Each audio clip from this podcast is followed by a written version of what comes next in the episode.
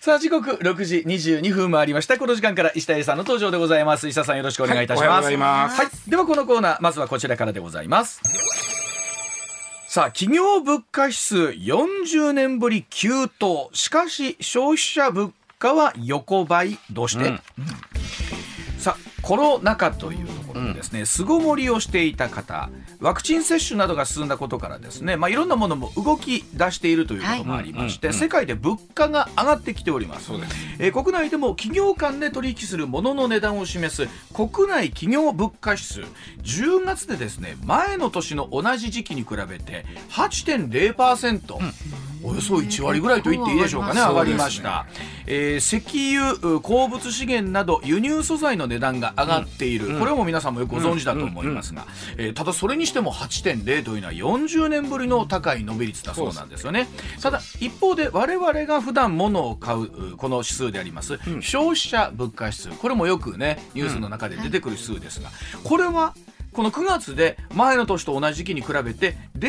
0.1%しか伸びてないです,、からもうほとんど動いてないと言っていいでしょうね横ばいですねこれははい、うんえーいうことでした一体この差は何なのか、そとうですねいうことなんです石田さんあの企業間物価指数昔はね卸売物価指数とったんですこれはいはいはいその方がちょっと聞きな覚えがあるかもしれない出てくるかもしれで要は企業間同士のおもんで、うんまあ、これだけ上がったのは今、うわちゃん言ってくれたように、まず原油が上がった、はいはいでまあ、原油だけじゃなくて、鉄鋼とかね、あとほら、気が足らん言うて、ウッドショック言うて、ありましたね 木材足らんとか。はいいや要はその、まあ、川上って言うんですよこういう原材料、はい川原上材で料ねずっとでき商品が製製品ができてくると川下になってくるんですが、ん川上のもんが上がってしまったもんやから、それはもう企業としてはそれ全部かぶることになそるりゃわけそうですよねねでこの8%というのが1981年以来ですから、 すげえのすよ。ごいなあいやほんと40年前もですよねうねだってねもうそれこそねまだ生まれてへんだいう人もようさんいてると思うまあまあそうそでんすなよねのね。ででこれがですね、えーあともう一つはこ急にここのところ円安が進んだんです進よん。でますね9月のおー20日ぐらいからガンガン、まあ、円安、ん9月20日ぐらいまででねずーっと僕毎日あの円ドルの数字見てるんですけど、110円挟んでこう行ったら来たら行ったら来たら、はいちちいこいこう動きやったんですよ、それが9月の20日ぐらい下旬ぐらいからガーッ上がりだして、ん一気に104円まで行ったんですようんうんで今もう105円に届かんとしてるわけです、はいはいこうん今日また昨日あたり50銭ぐらい上がっ、うんあの円安になったと思うんですけども、うんうんでこれ円安でこの9月から、えー、2か月で5円上がったということはあー結構大、きいですそねれ5%上がったことやから、はいはいそうですよね買う方にあの、海外のもう買う側買うからし側たかららするとねだから原油上がった原油の価格が上がったやけどプラス5%うんドルで払うやって上がったわけですよ、ううんんそういう意味ではもう一気に企業の負担はまあ増え主まなすくよねとる、これは分かりますよね、うんで物価は上がらないうんこれはもうあのーどう言ったらいいかなコロナでまあ消費が低迷してるのもあるし企業としてはね値上げしたいんですよだってしんどいもん、ねさしたいと思いまだってす仕入れが上がったんやかそうらでねすね卸売物価上がったんやから価格に転嫁したいですしたよいねでもしたら、これ売り上げ落ちんちゃうかと、うんねで、えー転嫁しできないっうんていうのがずっと続いてるわけですが、で、えー企業としては要は泣いてる状態ですこれ、うんそうですよねまあ利益を自分たちで取り崩すみたいなイメージですよねうんうんうんうんうんえー要は問題はですねあもう一つの指標として15日、えーまあ昨日一昨日か、はい要は日本の GDP がほ民間の予測よりものすごい悪かったとでもなんかマイナスでしたもんねものすごい悪かったと、んでマイナスの幅がねマイナスはマイナスに戻ったんですよ、うんでこのあの GDP ってねこの3か月ごと出てくるじゃないですかこれって前の3か月に比べての数字うなの、んで、今回はそのえーっと789はまっともにあのコロナの第5波はいううんんやったんで、それはその前の3か月に比べれば下がるやろなと。そうですねもっと言うと今のえー10、11、12はちょっとマシやから、うん上がるのは分かったわけね、はいはいでただ前の3か月と比べて悪いやろなと思ってたけど思ってた以上に悪かったということです。うんで要は日本は GDP がもう上がらへんということは景気がもう回復全然してへんということですね。他の国は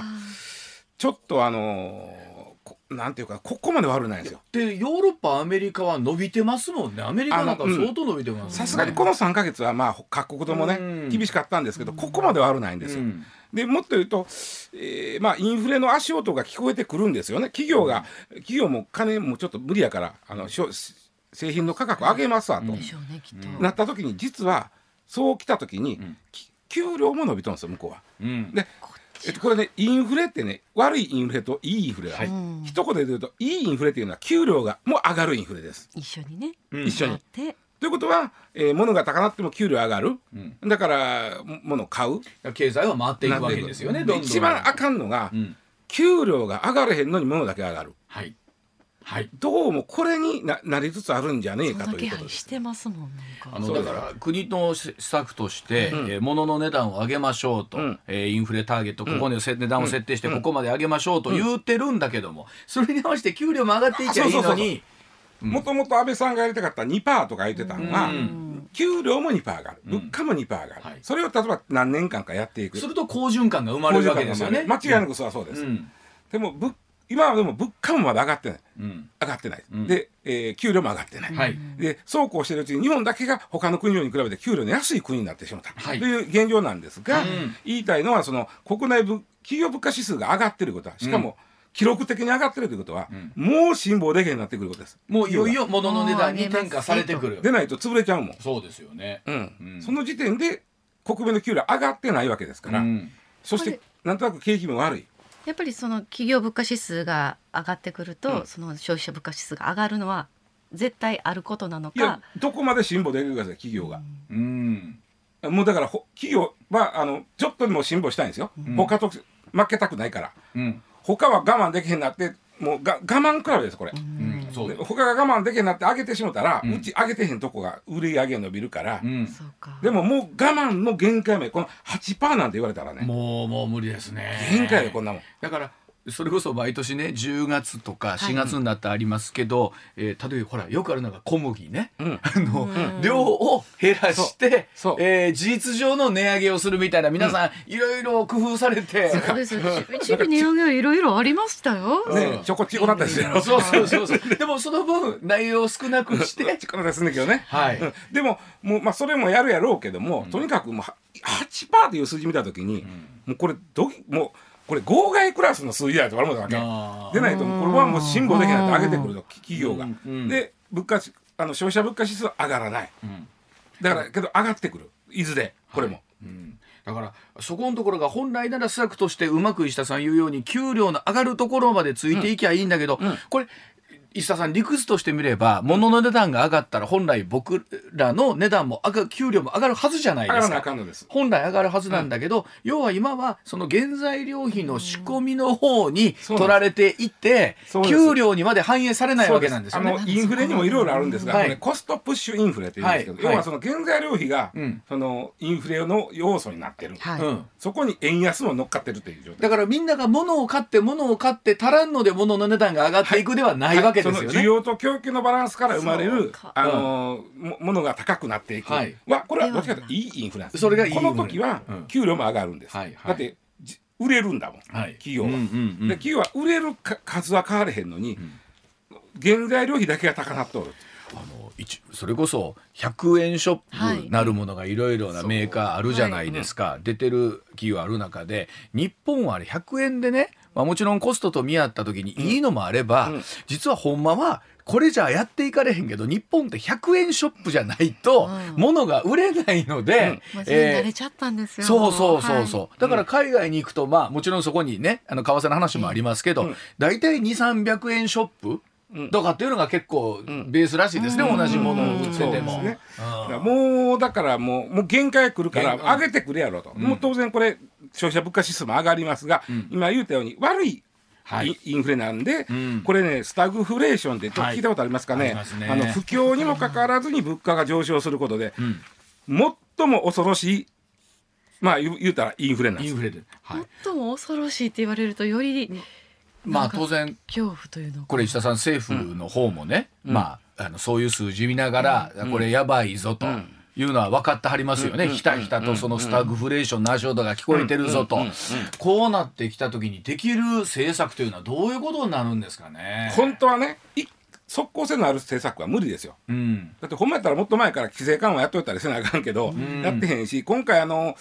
バイデンさんが、んえー、と1兆ドルやから114兆円、はい115兆円かんの,、あのまあ、お金でちょっと何年かかけて、んいろいろあの、まあ、あー設備投資したり、社会資本充実させたり、うんえーネット環境を良くしたりとか、はい全部が全部そうじゃないですかあの114兆円の中の結構な額は将来に向けての投資が入ってるんですよ、うんうんうんうんそういうことやってないですよ日本でどちらかというと目の前にある傷に絆創膏貼っていくみたいな感じですもんね。そうなんですよ今回でも経済政策、まあ、40兆円規模になる言うてるけど、うん結局ばらまいてるだけでしょ、うん僕いつも言うんだけどそうばらまいてる金があんねやったら、うん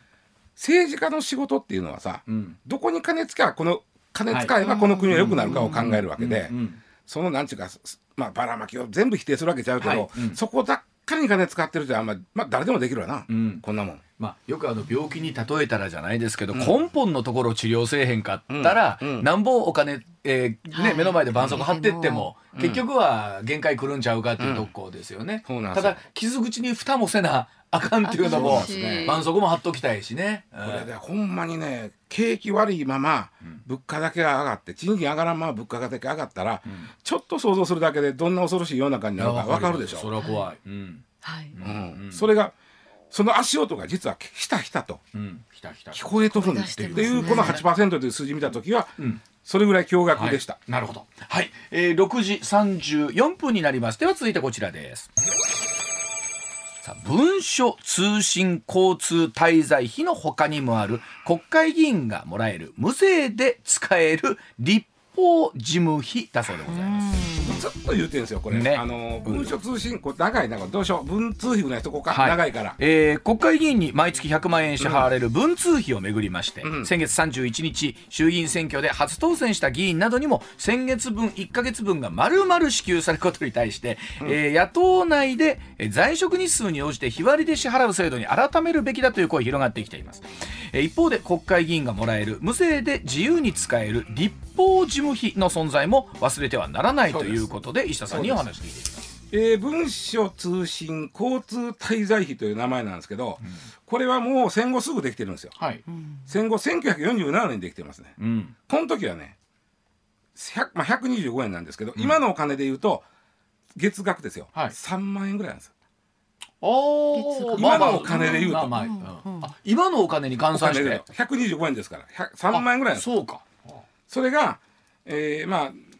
面白いですよ最初はね通信費なんですうんつまり電話代なんですああはは年間あつまり月3万円ぐらい、んまあそれぐらいはいるかうな、んで63年僕が生まれて4年後うんこの時は通信交通費という名前を変えましてはいここで10万円に上がりあまーしたまあまあそれでも10万円ですもんね10万うんで1974年ここで文書通信交通費という、ここに文書という言葉が入ってきましてなるほど文書が入ったから10万円から35万円に値上がりしましてでついに1993年、文書通信交通滞在費と滞在という言葉が入ってきましはあいれた滞在はどこに滞在わかんないもうイメージとしては、ん例えば僕らままともに使ってる人も取材したこともあるんですよほんまに、あはいはいまあこれまともに使うと結構足らんらしいんですよいや足りない多っていくのう声も人ありがまねすよね僕まともに使ってると思うんですよいやーそんそんなことないよそんなことないうん、ほんでこれ例えばね、えーまあ陳情がある陳情っていうかそのあるこんなことが起こってると、自分の選挙区じゃないとこやったりすると、はい行かないから、まあ行かなきゃいけません行っねた時の JR のお金は出してくれる、はいそうです出ねてくれるでも泊まるとこは自分でだな、その滞在費です、あーはーはーはでそれもそんないらんねんけどここで一気に100万円になったの、ーうんだからね面白いのが文書通信交通滞在費というこの長ったらしい名前は、はい名前が長くなるごとにお金が増えていってるこのれにまたなんか増えてベッドついたらネットインターネット整備費みたいなのまでついたりする。文書まあ、そう通したら信ネッ文書いらなくないです かそうそうはい。今ええこと言った、松川そうなんですよ、もだっいらてんねん便利になってきてるはもうずネでッすトもんなって、そないに通信も文書もそんな金かからへんやんか、うんうんそうですよ。へネット交通実は交通もねほぼ金かからないんですそうですねだっだっててね議員になったらさっき言ったように JR は特殊乗車券もらえますし、はい国内航空券もタダですから、うんうんほぼほぼ、ね、私鉄もあーあの私鉄によってはパスがあうる、んでそうなるとそんなにいらない。まあそもそも私鉄なんか使いはれへんわこの 人らでまあたあの車でで行きありますからね遠い、ね、車 JR なのい新で幹すかね線とか飛行機は、僕らみたいに梅田西宮北口普そん通なんいにやいやいやそんなんそんなんそんな250円そんなん使えへん使わないですね はいだからそういう意味ではこの交通はもう消したらええなこれ、んで文書はね確かにお金かかるもうはこれかかりますねね、まあ切ってで切手代いりますねこれもそっか通信はネットやからほぼかかりません、はいはいということは文書滞在費にしてぐっと減らしてもいいわけねほんうんまはは、いはいはいでも要はそのそうですね一日だけでもらうとかそれ大事やけど議論としては、もう要はそのこのこのこの存在意義はどうやねんとそいううこそとうですよそねうそうそうあと石田さん俺き やっぱり昨日一昨日このニュースも出た時にね、あのーまあもちろんねその維新の議員の人が言わはったじゃないですか、小野さんが、まあ、そうが言わいなと、うんほな他の自民党の議員もね、はいうんそうだそうだ改めるべきだっていやあんたらやろって思いません でしいたただいて入りましたよね。実はねこれ2008年にあの鈴木宗男さんはい、はいが福田総理にはい「おかしないですか?」という質問してるんですよ。はいおー内閣としてどう考えてますかと鈴木宗男さんええこと言うやん、新党大臣の時 にもうね。ええここと言うれおやんかしいで、えーそもそもこれ何に使ったかという報告義務がないうん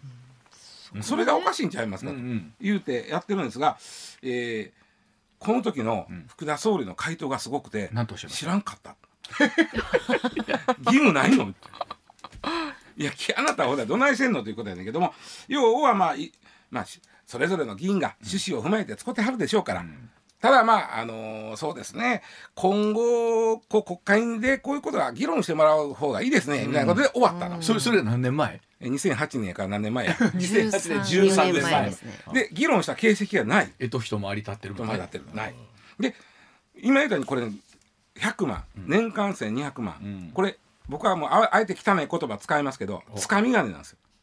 つかみが出てどういうこと何に使ってもいいつまりあのあの税金やけど、うんその報告する必要がないつかみ金もらえるそうですねそして無税です。無税ですからね1200万う円ん手取りでもらおうとしたら、うん1800万円稼がなきませんね、そうですね額面が。額面がということはつかみ金1200万もらえることは1800万円のお収入があったのと一緒なんですよ。一緒ですねもっとさらにさっき言ったその立法事務費っていうのがあるんですよ。これああよくそわうからへんそうそうそうそれそれそだれって立法事務費って国会議員は立法するのが仕事でしょ。そうですそれに対してまあ言ったらうわちゃんがうんうんえー喋るネタを探していくのに会社が金を出すようなうもん。わあ羨ましいうわあ欲しいなねね欲しいですね。何でも何でも友欲しい達ますとね。喋る映画見るあ松川それ欲しいな欲しいです欲しいね。松川がどっか遊びに行く取材してきますよ。家族と旅行行くあこれ全部ネタになります。松川が昨日今日アスレチックの話をこの後してくれるらしいですそのお金もいただけけどるんですかね。ええそれ当然そんなもんそれ逆に言うとそれは正しい使い方やから立法事務費的にもらってもええねんけどそうまあもちろん僕らもね、んあの取材でそういう形でまあじゃあもちろん映画を見ましたとなった時に会社に、えこれはあの仕事で行ってる分なんでって出していただくことはあります、全部が全部ちゃうでしょ全部が全部じゃないでまあもっと立法事務費はまたこれがね月額65万円つかみがね無税月うわ額取で材すしか。放題やなあの65万で無税それだけでで使途は問わず問わずっていうか報告義務がないでこれはねただね国会の人に言いましたいやこれは会派に出るんで、うん個人には出ませんからとそうなんや一応ねうんだけど例えば僕がうん国会議員になってどの会派にも所属せえへんとうんね、で、ええなっていう会派を一人会派であ作いりいまでしたすとね一、はい人会派でも出ますから一人会でまあ会派に出るわけですね。派出るけど、はい会派は僕ですから、はいはい。そ会の場合派は石田さん。うんそれも僕のもんです、うん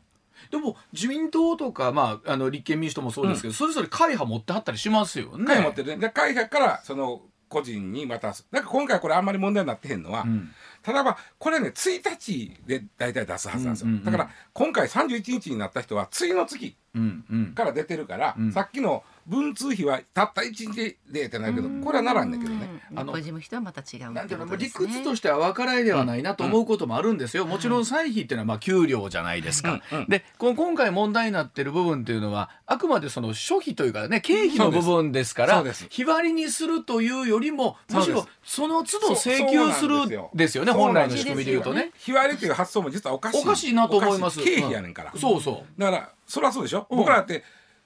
経費がね、う、うんはいまあもうさあれ今僕定年しちゃいましたけど、はいはい全く使わへん日もあれば、はいまあだって出張とか行ったら使うわけで、はだいうんからそれ日割りされても困るわけやん。そうですそうでちゃんすとうんその代わり行った分に関してはそう僕らもそうじゃないですかはいあの日なんかのだなんだっていうのをはい一点から、はいもうほんま今伝票厳しいですよ厳しいよ細いろかんいなとのこ帰ってきちゃうんですよ。こもうこれ厳もしダいメですよっていうのよコンビニエンスストアで袋代3円はこれは8%ですからなんちゃそらうでです消費税のそえーの分け方でも言うてややもうこしいそうんもうでさっすきのよもうもう面倒もういいですよもう自分で払いますって言っちゃいますねで。これ立法事務費、えーもうこれもうほぼほぼ一人当たりもう入ってくると思ってください月65万つかみがねこれがえー 65×12 やから780万、うんさっきの1200万と合わそうざっくり2000万1980万の無税ですうぜ1980万を無税でってことは、えー、なんぼ支給額面があったらいいかって計算したんです3400万三千いきつまり給料以外に給あの国会議員って給料が2000万ぐらいあるんですけど、はいはいはいそれ以外に3400万円の収入があるのと一緒です。小西田さんねあの国会議員のうん給料はいくらが適正なんかって話にはいこれなるとこってあるじゃないですか、あるあるもちろん安すぎてもね、うんうんこれほんならもう誰が何年もあるしで,、そうですねこれどこがででちゃんとやってたら、うん医者さんもほら取材されてあると思いますけど、足らんケースもあるでしょあるあるあのほんまにちゃんとやってたらほんまにやってたタランケースあるんですわ。であの言うてもそれは全ての全てのお金にね、うん綺麗に領収書つけるってまあまあ難しい状況のものもあるじゃないですうんうかんうんケースによってそうそはうそうそうそれは僕らも分かるとこは分かるんそうであねあのしあとやっぱりそのこの立法事務費も、うんそのさっきの文通費うも、んしし地元の施設秘書の給料とかね、うんうんじじ事務所地元の事務所の経費とはいはかにほぼ、ほぼ使われてます。それはそれで仕方がないわいけやですかそんなことねそれやったらそれでそういう、あの名目をちゃんと明らかにしてくれと。うんで金が金がかかるから言うて、うんその人らの給料の代わりに、うん政党助成金を僕らが払ってるわけでしょ、うんうんうん今年もみんな250円円ずつ払ったんですよ。そうそね、はいもう赤ちゃんも払ったんでうすよ。あらでそれは国家議員に払われてそういうもんに使われてるはずなんですよう。んでさらに立法事務費とうん文通費をうんざっくり今2,000万1人、うんこう意味が分かる。でねこういうと分かりやすい、うんこの文通費まあ文書まあぶんはいはい文通相手 これと相手文通費と言いましょ立うも法事務費は地方では、んこんな名目かな地方議員にはううん地方議員議員はこれ全部政務活動費という言い方するんですよこの2つ合わせてあーはあはあはあ覚えないですか泣いてはあったりま人したね。ありましたあねの。西宮維新の泣いては会西ったんだ宮市の、はいはいまあ維新とは何の関係もなないん勝手かに何の関係もないけどはいはいで泣いてはったでしょはい泣いてありましたあの人泣いてましたどうしたのか知らんけど、はいあの人は政務活動費を、うんあの兵庫県の場合は何に使ったかをちゃんと出してくださいと言わないおうはい言われててで満額欲しいからうんいろいろ理由書いてあったけど、はいあんた城崎温泉ばっかり行ってるなとなってしまったそうでしたねはいこれなんでこんな行く人あんのとありでましたわざわざ城崎までいろいろ調べましたもんねみんないやそうそうあんまり来てはりませんね言うて、でだからああいう一応出さなあかんからああいうことになってしもてうん泣いてはったわけね、うん、あれ国会議員やったら出さんでええから、そもそもあんなれへんこれ税金と考えたらね、うんやっぱり使い道は書いといてほしいなはだからあのみんなね、んまああのあの時の県県議会のね、うん泣いた号泣議員高級議員と言われま半した分バカにされてましたけども、うん半分もっとやけど、うんあれはうんうん国会議員に置き換えて、そううん国会議員もあれやれよと、うんうんあの人泣いてはったけ地ど方それやってるんですから言われた通り泣いてましたけどあそういうお金があるんだということを世に示し,、知らしめたといそううで意したね味ではね。うん兵庫県議会の兵庫県の場合はちゃんとこう何つことか出しなさい、はいはいこれ全地方議会がやってるわけではない、やってないとこもある相変わらずつ地か方みにがよっないて違とこうもあるってことですね。けどやってるとこでああいう泣きを見た人がおんねんやったら、うんうん国会議員ちゃんとせよと一番偉いねんからでも国会議員もあったと思いますよ。言うたらあかんかなそれはっていう持ってた言人わもれちゃったって思ってた人いたでしょだから僕今一番痛いこと言うてんね、うん立法事務費も、うんあのこのここ文通費も、うん僕いるんなら、うん月うん500万払ってもよ、うんまともに使ったら、はい、うん、いるんだったら1億払ってもよはいあなるほど、うんこの使いそう方でがすいいねなとそうですねそうですねその代わり政策にこうやって反映してはんねんはいはいかはいらはい1億使おうが、うんまあ使えへんと思うけどむしろ綺麗に使える1億やったら使ってみなはれという話もでうすねそうそうそうそう、ん全然平気よね、うんはい、えー話が熱くなりました、えー6時46分30秒回りましたでは続いてこちらですさあ水を大切に使って琵琶湖の水位低下に滋賀県知事が危機感、うんさあ琵琶湖の水位が低下し続けてるんですよね、えー滋賀県の三日月泰造知事16日の定例記者会見で水を大切に使っていただくことが第一だと、えー県民や下流の府県の住民に呼びかけました、えーこの16日午前6時時点の水位マイナス63センチ、えーこれが65センチに達した場合町内に水位低下連絡調整会議等を設置しまして県民生活への影響を確認することになるそうでございます、まずね、うん琵琶湖の水位って普通はどれぐらいやっちゅうことをそうあ確かにマイナス63っていうのはゼロからマイナス6じゃなくて普段はねマイナス30ぐらいそうなんマイでナすスか。このゼ時期ロはじゃないんですか。そうそう、はあマイはナス三十五、逆に。マイナス30ぐらいにしとくために、うん8月は思いっきしあの瀬田の洗い時開けてああ下にどんどこどんどこどんどこどんどはいはいこはい水流すわけ全開あじゃあゼロが基準じゃないんですでね。まずそこでとかとかならないけども、はいはいそうですねうん今年もですね実はお盆過ぎぐらいまで降ったやろ今年、8月めっちゃ雨降れへんだ、うんそやから8月よめっちゃ雨降ったんで瀬田の洗い関を全開にしてたんですよ8月うんお盆の頃は、でどんどんどんどん淀川水系に水流しててんうんで8月20日過ぎて急に天気がようなりだしたんですよはい覚えてるやろ、はい覚えてます。滋賀県この先と滋賀県もそうでであようやく雨量が減ったなということで、えーまあまだそれでも全開しててうんうんうん要はマイナス30にぐらいにしたかった、したかったんですね。はい。それまで多かったうんでマイナス30ぐらいにして大体この、えー年やとマイナス35ぐらいなんですってうんが基準基準まあいやはいはういん。でマイナス30ぐらいに持ってきときたかった8月の終わりに、うんでそれできてんけど、うんそっから難しいのはね、うんそっから台風が来るやろうとか秋の雨がこれぐらい降るやろうとかいう予想でそういう行為をするああそうかそうかはいはい。だから来えへんだわけ